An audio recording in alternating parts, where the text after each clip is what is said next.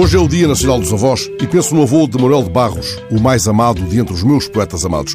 Esse formidável avô, a crer no poeta, dava grandeza ao abandono. Era com ele que vinham os ventos a conversar. Ando há uns dias a pensar no que poderei dizer ao meu neto Pedro, de seis anos, se ele retomar, entretanto, comigo, um diálogo que manteve recentemente com a mãe, tendo ele interpelado três ou quatro vezes o primo mais novo usando a palavra puto, ó puto, vem cá ver isto, ó puto, chuta a bola para este lado, ó puto isto, ó puto aquilo, a mãe observou que, estando para breve a entrada dele na escola, deveria acautelar o uso da expressão quando estivesse com meninas, porque, caso contrário, estaria a dizer uma palavra muito feia. Ele fez uma breve pausa e respondeu: Mas por fora não parece nada.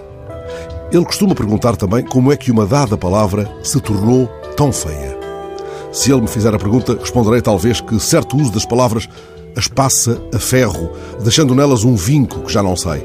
Que muitos falantes embrulham as palavras na epiglote até lhes tirarem o ar como se engolissem um garfo, como se as palavras fossem a eructação de demasiado ar deglutido. Uma palavra perde a beleza quando perde a inocência, quando fica prisioneira de uma gramática de sete varas e a obrigam a fazer vénia, a ganhar catarro, a tossicar salamaleques, a não saber o que fazer das mãos, muito mais do que da semântica. Quando aceita pedir deferimento, sem mais de momento atenciosamente. Lá está o poeta amado dando saídas, sugerindo que usemos algumas palavras que ainda não têm idioma. Que palavra procura, afinal, o poeta?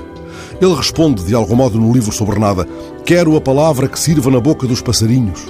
E para que quer ele essa palavra? Para compor meus silêncios, responde o poeta no apanhador de desperdícios.